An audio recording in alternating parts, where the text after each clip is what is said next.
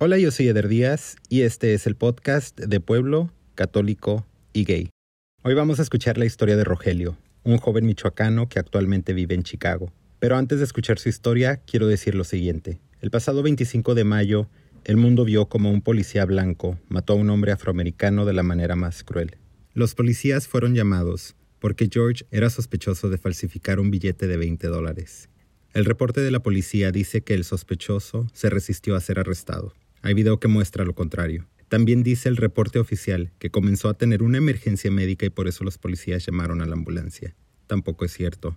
Gracias a videos de personas que estaban ahí y que compartieron inmediatamente en redes sociales, se muestra cómo el oficial Derek Chauvin, por nueve minutos, sofoca a George, quien está esposado y tirado en el suelo. Derek Chauvin tiene su rodilla en el cuello de George, quien implora, una y otra vez, por su vida. Hay tres oficiales más con Chauvin que no hacen absolutamente nada para detener lo que está sucediendo.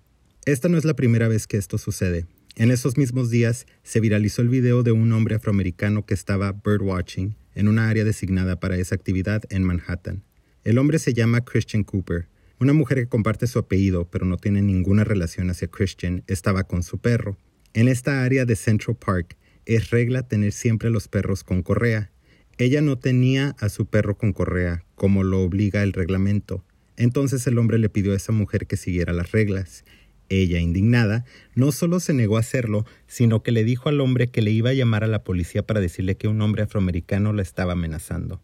En este caso, Christian Cooper no perdió su vida, pero pudo, porque en este país vale más la acusación falsa de una mujer blanca que la verdad de una persona afroamericana. Vale más el reporte de un policía falso que la muerte cruel e injustificada de un hombre afroamericano, incluso cuando hay video. Cuando George Floyd murió, el único castigo al policía que lo asesinó fue ser suspendido. Esto no es un caso aislado. Hay cientos de muertes documentadas con evidencia y los policías solo son suspendidos o reasignados. Si el caso llega a la corte, que es muy raro, casi siempre son absueltos. El caso más famoso antes de George Floyd fue el de Rodney King en 1992. Los disturbios en aquel entonces duraron varios días, después que los policías que habían agredido brutalmente a King fueran absueltos. En aquel caso también había video. El arresto de Chauvin solo se dio después de días de protestas en Minneapolis, y solo él ha sido arrestado. Los otros tres oficiales siguen libres. Los disturbios que están sucediendo ahorita en Estados Unidos son el llanto desesperado de una comunidad que una y otra vez ve a sus hijos, a sus padres, a sus hermanos, a sus madres, asesinadas a sangre fría sin justificación alguna, y peor aún, sin justicia. Yo jamás estaré a favor de la violencia, pero nuestra comunidad también ha sido hostigada, oprimida y muchas veces brutalizada por policías. De hecho, este episodio se publica el primero de junio del 2020. Hoy comienza lo que en Estados Unidos y en varios países del mundo se conoce como Pride Month, o el mes del orgullo de la comunidad LGBTQ. No se nos puede olvidar que del 28 de junio al 3 de julio de 1969 se dieron los disturbios de Stonewall. Esos disturbios fueron una respuesta directa a la brutalidad policial y opresión en contra de nuestra comunidad y dieron paso a lo que hoy llamamos Pride Month. Gracias a la lucha de activistas en contra de la brutalidad a manos de policías, hoy nuestra comunidad es lo que es en este país ¿Qué es eso? Es mucho más visible. Tiene derechos, aunque en varios lugares todavía falta mucho por hacer. Y para ciertas personas, como la mujer transgénero de color, todavía falta muchísimo también por hacer. Esto es lo mismo que estamos viviendo hoy con la comunidad afroamericana de este país. Es su rabia por ver una vez más la supremacía blanca acabar con una vida de una manera tan inhumana. La violencia y los daños causados por unos pocos nos están distrayendo de lo que realmente se trata, la humanidad de una comunidad olvidada. No podemos y no debemos ignorar el problema racial que existe en este país, que existe en el mundo y que existe sin duda alguna en la comunidad Latinx. Un racismo arraigado por generaciones. Este es el momento de educarnos, de hablar, de escuchar y de ponernos del lado de la justicia, del lado de la igualdad. Nosotros, especialmente nosotros que muchas veces hemos y seguimos siendo oprimidos, tenemos que entender y ayudar a cambiar esta realidad. De eso se trata Pride Month. No se trata de embriagarnos y de traer glitter por todo el cuerpo. Se trata de la lucha por la igualdad y enfrente de nosotros está una lucha de vida o muerte. Son nuestra comunidad, que no se nos olvide y que no logren distraernos. En estos días he leído a mucha gente latina comentando en redes, entre comillas, por eso los matan. Esto no es protesta, esto es un crimen. Así son los morenos de violentos y salvajes. Mucho cuidado. Cuidado porque somos racistas también nosotros al decir eso. Y tenemos que entender que esta también es nuestra lucha. Tenemos que entender que nuestro silencio, nuestra indiferencia, nuestras agresiones perfiladas agregan al problema. Para saber más sobre la historia de Stonewall puedes escuchar el tercer capítulo de mi primera temporada titulado Pride. Para aprender más sobre el problema sistemático de la comunidad afroamericana en este país, te recomiendo el documental 13th, From Slave to Criminal with One Amendment, y también el documental When They See Us. Y si quieres y puedes hacer una donación al movimiento de Black Lives Matter, voy a compartir el link en mis redes sociales. Y como una nota adicional, entre quienes hicieron frente al movimiento de Stonewall estaban mujeres transgénero de color, incluidas Marsha P. Johnson y Silvia Rivera. Gracias por escucharme. Ahora sí, vamos a escuchar la historia del día de hoy.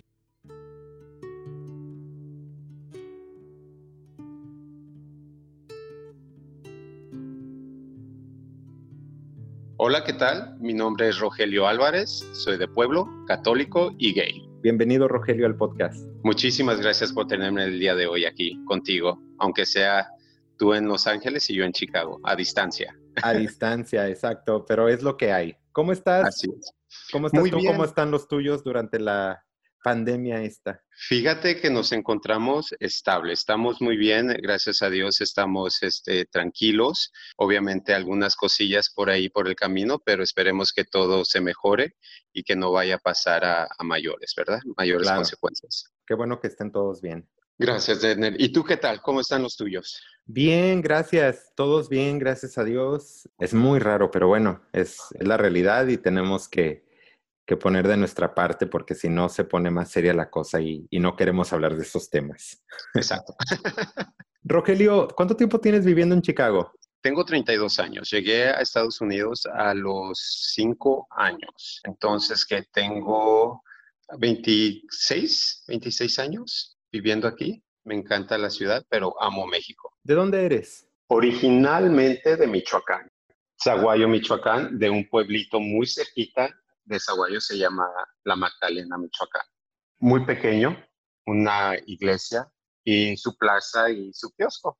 Muy a gusto, muy, muy cómodo. ¿Ahí creciste? Sí, sí, sí. De hecho, este, la familia de mi mamá se encuentra aún ahí, ahí crecí después de estar aquí un tiempo en, Chicago, mi mamá tomó la decisión por cuestiones personales, este, regresar a México. Falleció su papá, mi, abuelito, ya yo grande, de 11 años. Me quedé a estudiar la secundaria y fue donde comencé a explorar ahora sí toda la cultura mexicana, toda la cultura machista, toda la cultura de pueblo, ¿no? Entonces fue donde realmente mi vida cambió y dio un giro de 180 grados. Antes de llegar y entrar a detalle a esa parte de tu vida, platícame un poquito más de tu infancia. ¿Cómo la recuerdas? La recuerdo feliz. Recuerdo que fui un niño muy bailarín hasta la fecha. Desde pequeño me gustó mucho la música, el arte. Yo siempre al lado de mi mamá, agarrado de ella, nunca me dejó. Y siempre todo para su niño, ¿no? Para su niño Rogelio muy feliz, cero nervios, cero preocupación, una vida muy, muy contenta y feliz. ¿Tienes hermanos? Sí, tengo mi hermana de 24 años. Hace cuenta que mi mamá se divorció de, mi, de su primer matrimonio, ¿no? Entonces, al llegar aquí a Estados Unidos, se casó nuevamente y tuvo, en este matrimonio, tuvo a mi hermana, 24 mm. años. Y pues fíjate, o sea, de pueblo, la familia obviamente en aquel tiempo era muy, cuando se divorció mi mamá, obviamente, ¿cómo puede ser que la hija mayor se haya divorciado? El prestigio de la familia, dónde vamos a quedar, qué pasó, te deberías de haber quedado con la persona, olvídate de tu felicidad, etc. Y gracias a Dios no fue así. Mi mamá luchó por lo que quiso, mi mamá luchó por su felicidad, luchó por su paz interior, se divorció y dijo, ¿sabes qué? Nos vamos. Entre comillas, a tener una vida mejor, se podría decir, ¿no? No que la vida que ella llevaba en el pueblo no era mejor, sino que se quería salir de ese machismo, de esa dependencia. Ella nació para ser independiente, para ser una guerrera. Qué bonito hablas de ella. Me recuerdas, creo que yo lo he platicado en mi podcast también. Yo siempre he pensado que si mis papás no se hubieran divorciado, yo nunca hubiera salido del closet. Exacto. En mi caso también, cuando mis papás se divorciaron, era así como que se cayó el pueblo entero. el pueblo entero y se le cayó una torre a la parroquia. Pero fue una gran lección de vida para mí porque tanto mi papá como mi mamá me, me enseñaron en ese momento que uno tiene que luchar por su felicidad propia y la felicidad no está en las opiniones ni de la familia ni del pueblo, sino en, en uno mismo. Y ahí fue donde yo aprendí esa lección y fue donde yo empecé a tener estos pensamientos que me encaminaron a salir del closet. Por eso me llevaste a ese momento y, y me gusta cómo hablas del divorcio. Mucha gente piensa que la consecuencia es negativa hacia los hijos y reconozco que hay momentos donde sí, pero también hay, hay lecciones bonitas que se aprenden a través de un divorcio y de una separación. Desde luego, fíjate que yo me pongo a pensar y veo atrás, ¿no? Como tú me dices, ¿cómo recuerdas tu infancia? O sea, si hubiese sido lo opuesto, si mi mamá no se hubiese divorciado, si nos hubiésemos quedado en, México, no fuera el Rogelio que está ahorita aquí platicando contigo. Siento que ese Rogelio hubiera sido una persona reprimida, una persona seca, una persona que que siempre iba a tener miedo a lo que iban a decir, ¿no? Entonces, la conclusión en, ese divorcio, en esa separación para mí fue ser una persona independiente, ser una persona fregona, ¿no? Como decimos los mexicanos, luchona, de ser tú mismo y, y brillar. Sí, ahora platico con papá biológico y fíjate que llegó al punto donde cuando él supo de que yo salí del closet y dije, ¿sabes qué? Tengo pareja, tuvo el descaro de bloquearme de las redes sociales, de no hablarme después de todos los años que perdimos, en vez de tenerlo puesto, ¿no? El, el famoso machismo entró. Entonces, eso me dio mucho coraje, me dio bastante coraje y dije, ¿sabes qué? No, no voy a reprimirme o no voy a dejar de ser yo para complacer a las otras personas. Claro. Vamos a... Ay, tenemos tantas cosas de qué platicar. Hay tanta, tanto que tocar. Quiero preguntarte primero cómo descubriste el podcast. Instagram. Instagram, este, obviamente soy fanático de Instagram. Estoy siempre, estoy en el trabajo y viendo fotos y todo y de repente vi un amigo de México, de la Ciudad de México, puso un advertisement del podcast y dije, ah, caray, ¿qué es esto? Y me metí y me encantó el contenido, o sea, me encantó el título. Y dije, ah, caray, vamos por partes. Entonces me ingresé y dije, wow, qué padre. O sea, no, yo nunca personalmente había escuchado o había visto algo así. Y me encantó y fue cuando te comencé a seguir, me metí a seguirte en Instagram, etc. Me encantó. Gracias. Es, es, una curiosidad que siempre he tenido. Estoy trabajando en, en, una investigación por parte de mi tesis, de mi maestría. Y se me hace muy interesante, ¿no? La vida de, del Internet, de los algoritmos, de, de, lo que nos presenta, de lo que nos expone. Y en este caso, a mí me, me ha brindado la oportunidad de conectar con gente de todas partes del mundo que tenemos este hilo en común, ¿no? En este caso, ahora tú y yo platicando. Tienes un cuadro hermoso detrás de ti para la gente que está escuchando esto, ahorita Rogelio y yo nos podemos ver mientras grabamos. y detrás de él está un cuadro hermoso. Platícame un poquito de ese cuadro. Juan Gabriel, no, nuestro vivo de Juárez. Mi pareja Agustín, llevamos este, ocho años, vamos para nueve años este, este año. Le encanta, es súper fanático de, de Juan Gabriel. Tenemos un amigo que hace arte aquí en Chicago. Entonces, empezamos a platicar, nos, nos dimos una idea de que queremos tener esta, esta decoración en casa de nuestros artistas favoritos y comenzamos con nuestro famoso Juan Gabriel, ¿verdad? Está hermoso el cuadro. queremos que salga aquí. Gracias, gracias. El primer episodio, el trailer, el primer trailer de este podcast está inspirado mucho en Juan Gabriel. Habla mucho de una frase en particular de él que se utiliza mucho dentro de la comunidad LGBTQ, y también como frase popular ya, lo que se ve no se pregunta. Exacto. Bueno, de hecho creo que la frase ya era frase, sino que la literalmente la inmortalizó ya. Y me llama mucho la atención, ¿no? Que, que esté aquí viéndonos y escuchándonos platicar. Para mí Juan Gabriel es, digo, ya lo he expresado, ¿no? Es, it doesn't get better than that. I know, es un maestro, es un maestro. Creo que su música, su letra, abre muchos sentimientos para todos nosotros. Su historia, desde luego, nos encantó. De hecho, cuando siempre tenemos fiesta aquí en casa, no puede faltar nuestro imitador de Juan Gabriel y también de Lucha Villa. Y Rocío Oye, yo quiero ir a una de esas fiestas, ¿eh? Cuando gustes, aquí tienes tu casa, te digo. Muchas gracias. Rogelio, platícame, regresemos un poquito a tu infancia. Platícame cómo te empiezas a dar cuenta tú que eres diferente. Ah, caray. Es un tema que siempre fue muy vulnerable en mi etapa de niño, mi etapa de adolescencia, porque siempre fui muy atraído al sexo masculino, pero siempre fui atraído al sexo femenino en cuestión de estabilidad, de paz, de sentimentalismo. No sé si me doy a explicar de que yo me sentía más, ah, me siento más a gusto o me sentía de niño protegido con este, mujeres.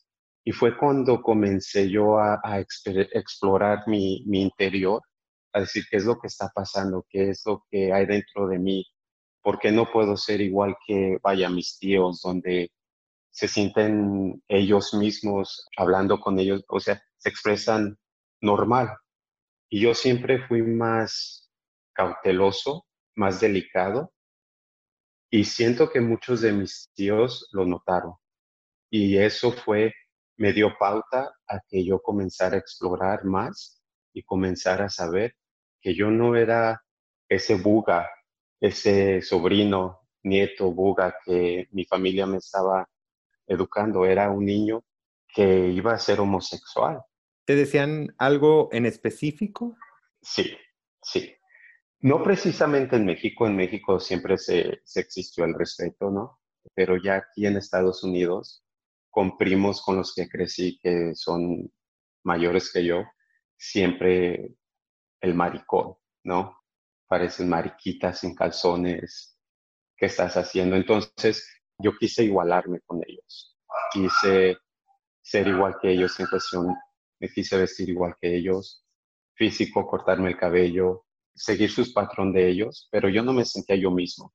Y solamente lo hacía para quedar bien con ellos y dejar ese bullying, como decimos ahora, porque sí me estaba afectando y sí lloraba, sí decía, pero ¿por qué me dicen? ¿Por qué soy diferente? Si yo sé lo que soy, etcétera. ¿Tu mamá notaba esto? ¿Se daba cuenta? Sí lo notaba, pero nunca fue un tema de conversación. Siempre fue esquivarlo, ¿no? no te preocupes, todo está bien, sé feliz, sonríe, no les hagas caso, déjalos. Ella salía a defenderme. ¿Qué? ¿Por qué le están diciendo esto a mi hijo? Ah, hablaba con mi tío, el papá de mis primos, y pues nada, ¿no? O sea, yo tenía, era un chamaco, tenía nueve, ocho años, y realmente decía, pero ¿por qué me llaman maricón si yo me gusta jugar con bicicleta, con pelota? ¿Por qué? ¿Qué estoy haciendo yo que, esto, que, obviamente está mal. En aquel tiempo, maricón era ser un pecado, ¿no? Para la familia, para la sociedad, por lo que se veía en la televisión, en la radio. Claro.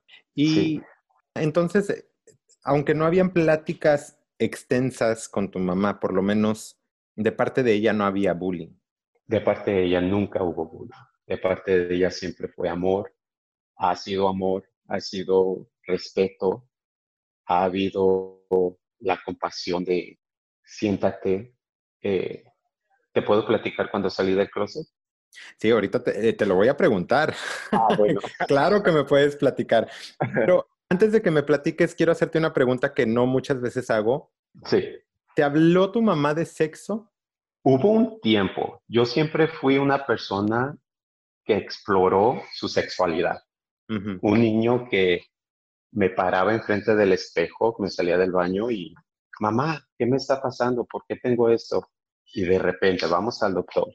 aunque tenía una, figura paterna en casa, no existía esa confianza.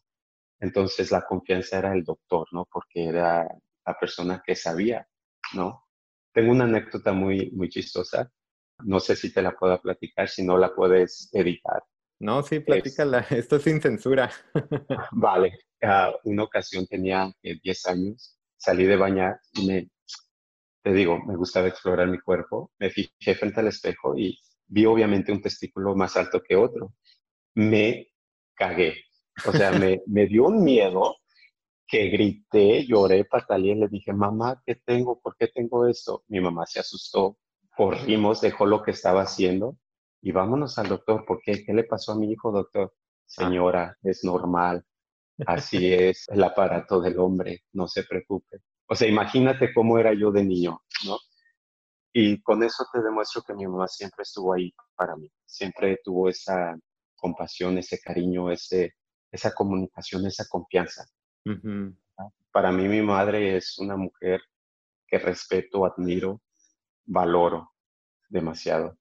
Qué bonito. Te hice esa pregunta porque es una pregunta que creo que debería de ser más en los episodios y nunca la he hecho, pero creo que también es importante, ¿no? Cuando hablamos de, de cuando estamos nosotros identificándonos en cuestión de nuestra sexualidad, qué tanta información tenemos a nuestra mano, ¿no?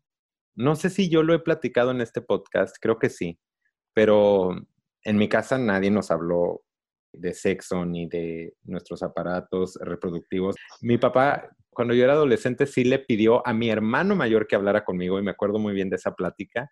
Y esa fue como la única información que me dieron en mi casa. Entonces lo demás yo lo iba recogiendo en la escuela, con mis amigos. Y tanto que creo que hasta todavía estaba yo en la prepa y yo pensaba que el sexo entre dos hombres pues era oral nada más. Creo que lo he platicado antes. Sí, sí pues, recuerdo. porque, porque todo el mundo decide, ah, mámamela, o, o te agachabas y llegaban y te hacían el, la señal. Entonces yo decía, ah, ok, pues eso es el sexo entre dos hombres. ya después cuando me enteré de lo que era, dije, ay, espérense, espérense, espérense.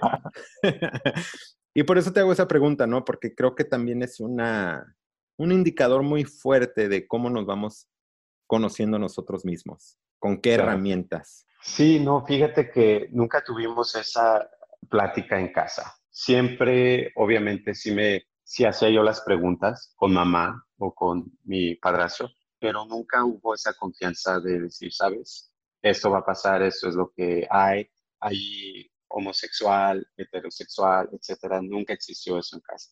Lo que yo comencé a descubrir fue por parte de amigos, desde luego, por parte de la escuela, o por parte en aquel entonces este, libros, ¿no? Donde mi mamá iba yo con ella ya de grande al estilista y pues veía al chavo que le maquillaba, cortaba el cabello, me lo hacía mi amigo y ya pasaba yo después y, oye, ¿y qué pasa con esto, no? Entonces fue como yo más o menos fui descubriendo más la sexualidad, la secundaria en México, donde siento que en aquel tiempo los maestros sí tenían esa plática, pero más obviamente de escuela, ¿no? No más de callejera, se podría decir. Sí, claro. Entonces, ¿cuándo es, en qué etapa de tu vida es donde ya dices, ah, esto es lo que es? En la adolescencia, saliendo de la prepa, donde tuve mi primera experiencia homosexual y dije, de aquí soy. no quiero conocer más. no se diga más, y aquí soy. No, fíjate que si tuve a mi novia, que hasta la fecha la admiro mucho a esta mujer, pero nunca hubo esa, si me explico, o sea, no hubo más allá. Ya, ya, ya. Entonces, fue después de que se terminó por lo mismo y dije, de aquí soy. Hablé con mi mamá, platicamos y listo. Platícame cómo fue esa plática. Fue interesante. Disculpa mi redundancia. fue interesante. Este, obviamente me enamoré de la persona que me, dentro de mí, que quise, pero no era la correcta, ¿no? Pasé por, como todos pasamos por esa etapa de depresión y todo, y mi mamá asustadísima, estás haciendo drogas, vamos a llevarte al doctor, te voy a meter a una rehabilitación. Porque esto no está bien, esto está pasando, mira tus ojeras. Y yo, no, mamá, no, no es eso, no es eso. Y salió del closet Rogelio. Y fíjate lo que es el machismo. su contestación fue, te me vas a México. Y yo me quedé, ah, caray, pero si te estoy diciendo que salí del closet, o sea, soy gay, ¿qué me va a hacer México que deje de serlo gay? O sea, no va a pasar nada. Y me encantó lo que hizo mi mamá, que, wow, al siguiente día pasó conmigo y me dijo, ¿sabes qué? No te preocupes, yo voy a educarme junto contigo y voy a comenzar a llevar una terapia para poder entender tu sexualidad. Entonces, en esta etapa donde en high school tenía yo amistades que, que obviamente son gay y yo escuchaba que sus papás los corrían de su casa, no querían hablar con ellos, los dejaban en la calle. La reacción de mi familia fue lo opuesto, ¿no? Donde, ven, siéntate aquí con nosotros y vamos a platicar. ¿Cómo te podemos ayudar? ¿Qué es nuestro trabajo? ¿Cómo podemos avanzar para que seas feliz y nosotros también? ¿No? Siempre he dicho yo, yo nunca quise llevar doble vida. Simplemente quise ser honesto con mi familia, mis amigos, pero sobre todo conmigo mismo. Y me encantó. A ver, ahora te voy a llevar atrás y vamos a entrar a detalles, porque no ah, creas que no me di cuenta que nomás te fuiste por la superficie. A ver, primero platícame de este chico. ¿Quién era? ¿Cómo se conocieron? Ah, caray. ¿Se vale? claro que se vale. Bueno, fue novio de una amiga. Y siento yo que... Deja, voy por partes. Fue novio de una amiga, amiga de mi novia, en aquel tiempo. Mm. Entonces, siempre existió esa química entre él y yo, desde mi perspectiva, desde lo que yo vi, desde lo que yo sentía. Conforme fue pasando el tiempo, fue creciendo esa química. ¿Por qué? Porque nos hablábamos más seguido, compartíamos más tiempo juntos, nos íbamos de vagos él y yo solos y había una contestación sentimental de parte de él. Y fue donde fue creciendo este amorío de mi parte hacia con él. Mientras los dos tenían su relación con las muchachas. Yo ya había terminado con... No, mentiras. bueno, sí, sí. Ah, no, perdón. Este, ya, no había, ya no había relación entre las muchachas. Ya estábamos cada quien por su lado. Órale, ok. Obviamente tú no te identificabas todavía, ah, por lo menos externamente, como homosexual, porque tenías novia, él tampoco. Exacto. Pero se va dando esta química. Se va dando esta química. Y fue el primer chavo a quien le di, ahora sí, mi beso blanco. Ay, pero la gente habla de colores y luego tengo que googlear cosas. Yo sí soy de pueblo. Ya no me gusta googlear cosas porque luego leo cada cosa. Oye, así dice la canción, ¿no? Le regalé mi beso blanco. ¿Cuál canción? Yuridia.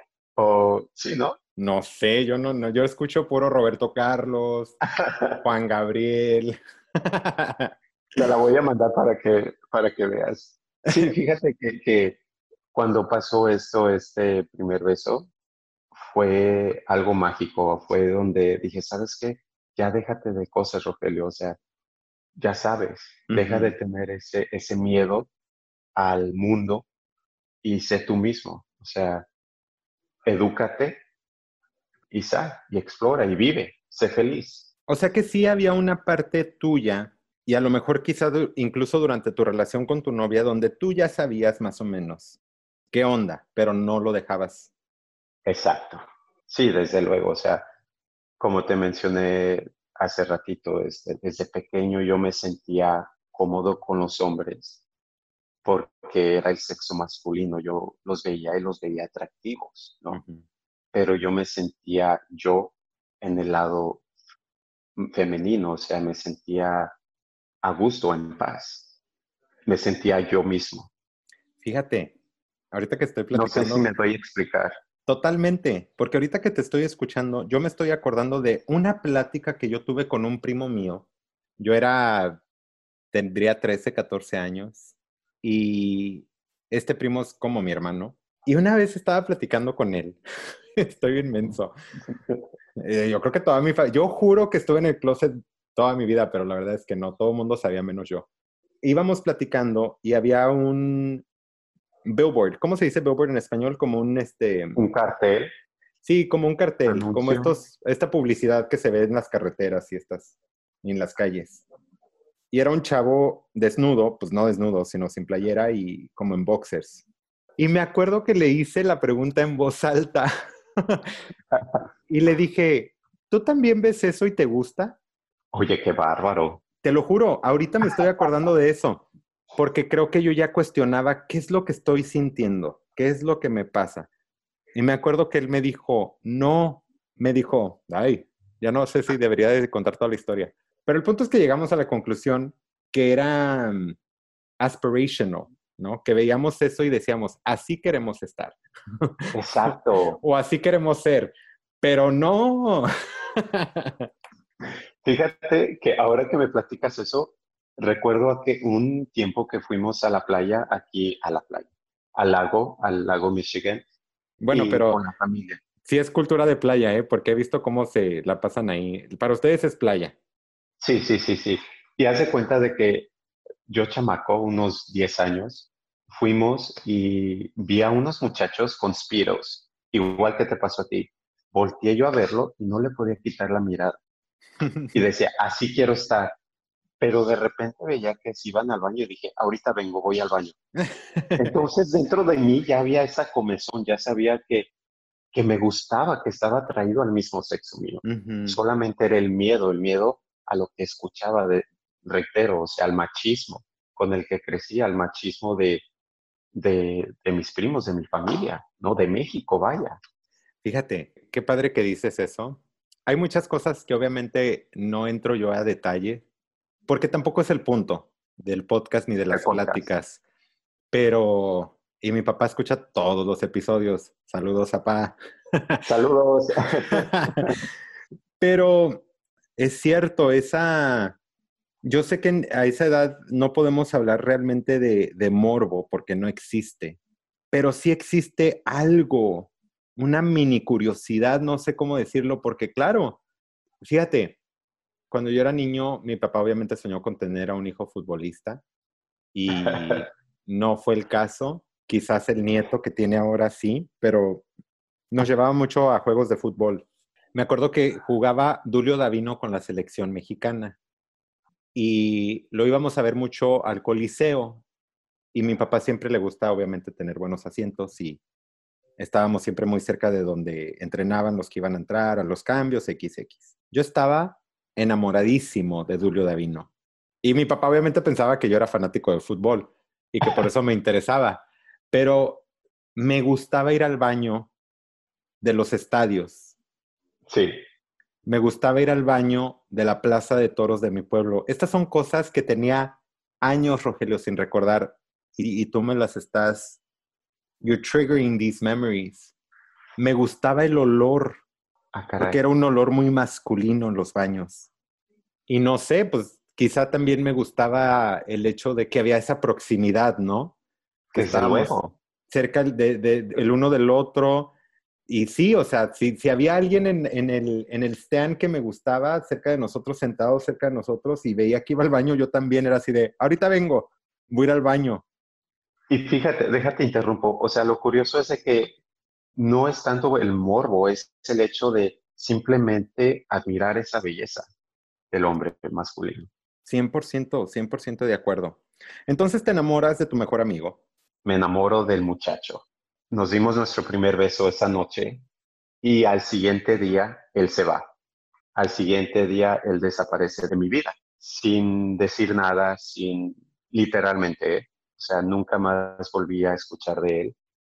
Sufrí, pero agradecí de que me haya otorgado esa pauta en mi vida de descubrir a, ese Rogelio B, de esa aceptación, de decir, sabes que no está mal, no está mal lo que hiciste, no está mal lo que sientes, no está mal lo que eres. Sigue tu vida y avanza. ¿no? Y fue donde dije, de aquí soy y vámonos. Después de que platicaste con tu mamá, ¿Cuánto tiempo pasó para que tuvieras la plática con tu papá? Mucho tiempo. Te estoy hablando aproximadamente de ahorita, podría decir nueve años atrás. Mm. Fue, o sea, fue cuando hablé con él y le dije, ¿sabes qué? Así está la cosa y pues nada más te informo, ¿no? O sea, no pido tu bendición, no pido nada, te informo porque desde luego vas a saber por el pueblo. Tú sabes que en el pueblo corren los chismes rápido. Y preferí decirle de mi parte que se escuchar, pero obviamente ya sabe. Él seguía viviendo en México entonces. De hecho, él sigue viviendo en México. Mm. Y fue fácil, ¿no? Fue fácil la, la relación. Le dije, ¿sabes qué? Siento que no crecí con él desde luego. Entonces, uh, mi plática fue, te respeto, pero no creas que busco esa cercanía de padre e hijo. Más bien seamos amigos, ¿no? Obviamente sabemos que eres mi padre, pero seamos amigos, caray. Si queremos llevar una relación y si me quieres aceptar, bueno, y si no, aquí rompe una taza y cada quien para su casa. Entonces ya después de que platicaste con tu mamá, obviamente estás de todos modos atravesando un momento muy emotivo. ¿Qué, qué sucede después? Sucede que Rogelio se suelta la trenza, decide a explorar su vida homosexual y comienza a explorar, comienza a, a juntarse con más amistades del ambiente gay, a tomar, a vestir, ponerse zapatillas en fiestas por el desmadre y se divierte y se acepta, ¿no? Y sucede, fíjate que decido ir a México ya después de que salí del closet y mis tíos, quienes me criaron y quienes adoro y quiero y los veo como mis papás a todos, ya habían escuchado que Rogelio es que llego yo con amistades y, y ahí yo me echo la culpa a mí porque tuve que ver, yo siempre he dicho, agarrar el toro por los cuernos. Decir, ¿sabes qué, tío? Pues soy gay. No fue así. Llegué yo, obviamente, flamboyant. Llegué a, al pueblo de sorpresa y no le pareció, desde luego. No lo preparé, no le di tiempo para que lo digeriera y cuando dices flamboyant, ¿a qué te refieres? You know, a little bit like too much, se podría decir. You know, like amanerado mm. hasta cierto punto en mi vestimenta, en mi, en mi físico, en mis acciones. Y mi tío, desde luego, en shock, ¿no? Así como que, ah, cara, ¿qué pasó? Y después, gracias a Dios, este, me senté a platicar con él, platicamos. En ese tiempo, perdón, déjame, regreso un poco, me salté me dijo, ¿sabes qué, hijo? No tienes nada que hacer aquí. Me disculpas, pero tú sigue tu camino. Mm. Y sentí feo porque nunca me había dicho eso. Lo acepté. Regresé a Chicago llorando, destrozado, ¿no? Porque mi tío me había literalmente corrido, pero lo, lo entendí después. Cuando entró un poco más de madurez, dije, ¿sabes qué? No es para todos y no todos lo van a aceptar tan fácil como otras personas. Da tiempo. Conocí a mi pareja, comenzamos a salir, lo invité a mi pueblo. Después de tiempo, fuimos y ahora son mejores amigos. Y ahora mi tío nos acepta tal y cual, nos quiere y somos felices. Qué bonito. Sí, fíjate que es una vida de experiencias y de aprendizaje. Es interesante. ¿Por qué crees, y no quiero ofender ni tu acción, ni a cualquier persona que esté escuchando que tenga el deseo de ser femenino, de nada? No, no quiero implicar nada, pero ¿por qué crees que lo hiciste, que llegaste de esa manera? Quiero reiterar que yo tampoco me gustaría ofender a nadie de este acto, ¿verdad? Ah, para mí me encanta los que somos así o los que son así yo lo hice porque me estaba descubriendo a mí mismo, porque me estaba educando a esta nueva sexualidad mía, a este nuevo Rogelio, que por mucho tiempo, desde luego, creció con ese margen de, eres hijo único, eres mexicano, vas a crecer, vas a trabajar, vas a casarte y a tener hijos.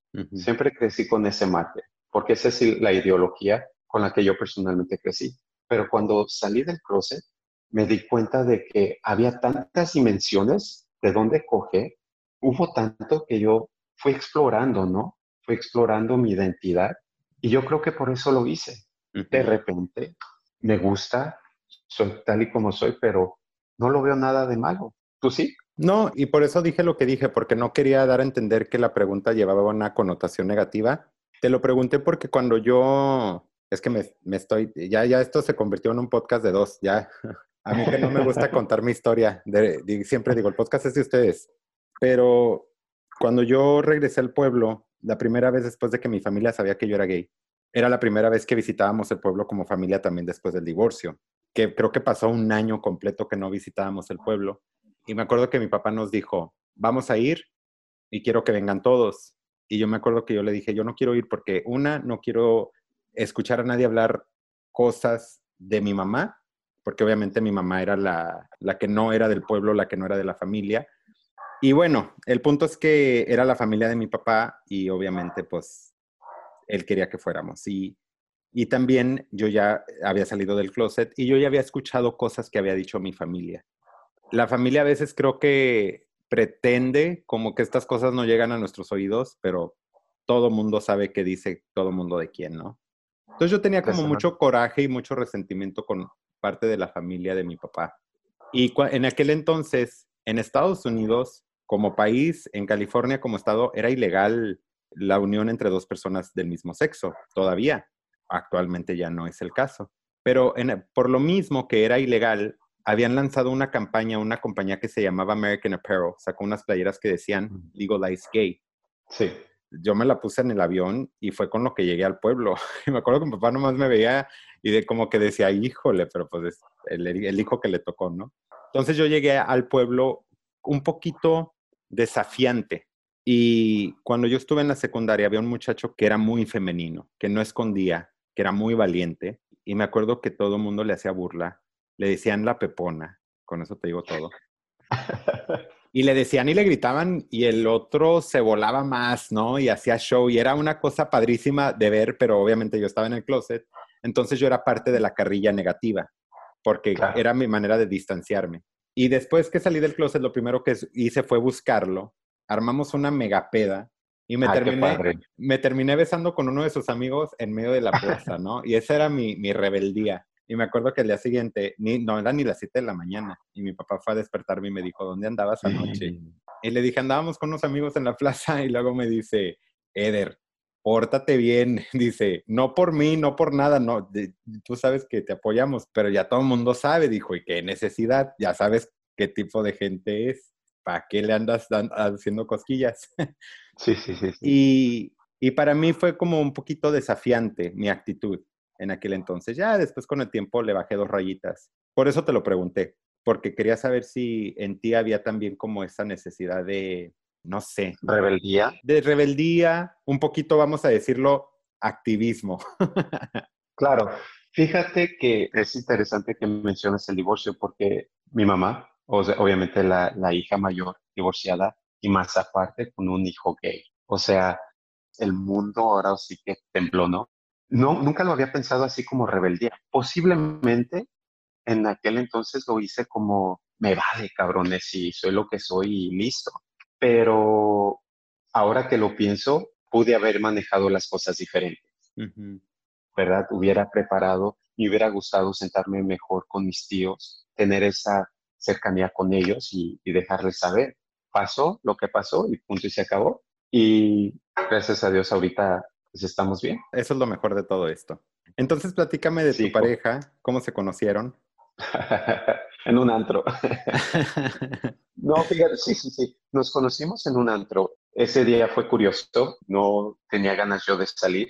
Llegó él, tomamos una cerveza. Yo no estaba buscando nada en cuestión de relaciones. Llegó, platicamos, compartimos teléfono. Al siguiente día me dice, oye, ¿qué onda? ¿Cómo amaneciste crudo? Le digo, sí. Nunca se me va a olvidar. A la cuenta de tres, los dos nos paramos y nos tomamos un Tylenol para el dolor de cabeza. Vale, una, dos y tres, como niños chiquitos. Listo. Vamos a tomar un café hoy en la noche. Vamos. Y desde ese día, te lo juro, que no nos hemos separado. Hemos estado juntos hasta la fecha, obviamente con nuestras bajas, pero gracias a Dios nos ha dado esa fuerza para continuar y seguirle. Qué bonito. ¿Y cómo fue llevarlo por primera vez a tu pueblo? Nervioso, desde luego, nervioso. ¿Por qué? Porque mi pareja es de Guadalajara obviamente desde de una ciudad nos conocimos en un octubre y para diciembre de ese mismo año lo llevé. O sea, fui a lo que iba. Yo le dije, ¿sabes qué? Si vamos a hacer eso, hagamos. Wow. lo invité, él aceptó, nos fuimos manejando. Llegó y nervioso, desde luego, porque es un pueblo. Obviamente mi tío no sabía cómo iba a reaccionar, no sabía qué nos iba a decir. El baño, desde luego que de repente aquí carazos y no sabía cómo mi pareja iba a reaccionar en ese momento. Las moscas, mi familia tenemos ganado, entonces ir al, al establo a tomar pajaretes y alrededor de vacas y estiércol y gallinas y burros y chivas, o sea, yo no sabía nada de lo que iba a pasar. Gracias a Dios, fue una experiencia inolvidable y ha sido una experiencia genial. Agradezco mucho que me haya tocado una pareja tal y como él. Él aceptó, como mi familia también lo aceptó a él. Qué bonito. Muy Felicidades. Muy, muy, padre. Gracias, gracias. ¿Qué significa la religión para ti, la religión católica? Estoy peleado. es importante en mi vida, desde luego, porque crecí con ella. Crecí en un patrimonio católico pero estoy peleado. Fíjate que ya no es tanto sentimiento encontrado, ya no es que no voy por rebeldía, simplemente sabes que ya basta, ¿no? Hay que dejarnos de ser, perdón para los que nos están escuchando, pero hipócritas, porque en esta altura para mí ha habido tanto y, y sé tanto que se me hace hipócrita de la religión católica hacia la comunidad gay. ¿Y tu relación con Dios? Es mi fe. Mi relación con Dios es mi fe. Es muy aparte de la religión católica. No sé, eh, ahora sí que estoy redondeando un poquito, pero siento que mi fe es basada, obviamente, a la religión católica, si lo es. Más bien diría que estoy peleado con los sacerdotes, ¿verdad? Mi fe es mi Dios, mi fe es eso lo que yo siento, es eso invencible que me saca de mis apuros y de mis alegrías y de mis tristezas. Claro. Sí, la verdad es que la institución tiene muchos, muchos, muchos problemas, ¿no? Muchos, demasiados. Muchísimos. Pero bueno, como yo les digo a mis amigos, o sea, si yo en algún momento decido casarme, obviamente la religión católica no me va a permitir entrar con mi pareja por el pasillo para darnos la bendición o para casarnos. Se respeta, pero es donde digo, ¿dónde está la igualdad? ¿no? Es mucho, es una bolita de hilo que vamos deshilando. Sí, si tuvieras la opción, ¿lo harías? ¿Casarme? Por la iglesia. Desde luego, sí, sí, es algo que he contemplado y lo hemos platicado. Me encantaría tener esa unión de fe para nosotros dos, para nuestro hogar, para nuestro patrimonio. En un futuro sí me gustaría. La pregunta es con esa intención, ¿no? De, que mucha gente piensa que uno tiene como la opinión peleada con la iglesia, ¿no? Pero creo que uno no quiere ser punto y aparte, uno quisiera ser punto y seguido. bueno, no quisiéramos ser punto de entrada. uno no quiere ser como la oveja negra, al contrario. Creo que la, la mayoría o el consenso general de lo que yo he descubierto a través de mis pláticas y obviamente mi propia intención es, me gustaría ser bienvenido y tener una, la oportunidad, ¿no? De, de, caminar la vida con la bendición de Dios de la misma manera que todos los demás y recibir ese como, no sé, ese como public acknowledgement que nosotros también, pero pues no. Sí, sí. Es que, oye, es mucho, te digo que es un tema muy, muy profundo. Yo fui parte de un grupo juvenil y siento yo que me ayudó bastante para mi aceptación como persona gay agradezco infinitamente. Crecí de nuevo bajo la religión católica, pero cuando descubres que como persona, como hombre gay, no eres aceptado, no te pueden otorgar el pan y el vino, oye, es donde digo, carajo, o sea, ¿qué está pasando? ¿Por qué? ¿Cuál es la diferencia? Cuando escuchas que una mujer divorciada no puede comulgar, ¿por qué? Entonces, son varias dimensiones nuevamente que no estoy a favor de la religión. No es basada mi fe en eso, porque mi fe desde luego es, es mi Dios, ¿no? Como te lo mencioné. Pero todas estas cosas sí me han hecho irme separando poco a poco. Es un tema muy complejo. Por supuesto. Sí, sí, sí. Y obviamente son opiniones nada más. O sea, perspectiva, puntos de vista personales, mejor dicho. Así es. Rogelio, ¿eres feliz? Soy feliz como una lombriz. y según Rogelio, ¿cuál es la clave de la felicidad? Ser tú mismo, aceptarte tal y como eres, saber que eres una persona para caminar en esta vida con tus errores y de esos errores vas a aprender. Caminemos, ¿no? Aprendemos. Hay que aprender de, todo eso y aceptarnos tal y como somos. Porque si, si no lo hacemos es cuando comienzas a hacer eco en ti mismo. Y no, no sirve de nada ser así. Hay que ser feliz para no caminar en esta vida con un hueco dentro de nosotros, sin aceptarnos a nosotros mismos. Y hay que acordarnos de algo, no necesitas a alguien para ser feliz. Contigo mismo podemos y podemos lograr ser felices. ¿Verdad? ¿Tú qué piensas? Yo pienso muchas cosas, pero este es tu episodio. Rogelio, muchas gracias. A ti, muchas gracias por darme este espacio. Espero que todo esto se componga rápido y gracias por tu tiempo. No, al contrario, gracias por la confianza, gracias por formar parte de, de este proyecto, de esta comunidad, porque entre más historias podamos contar, más normal podemos ver la diversidad, ¿no? Así es. Amén.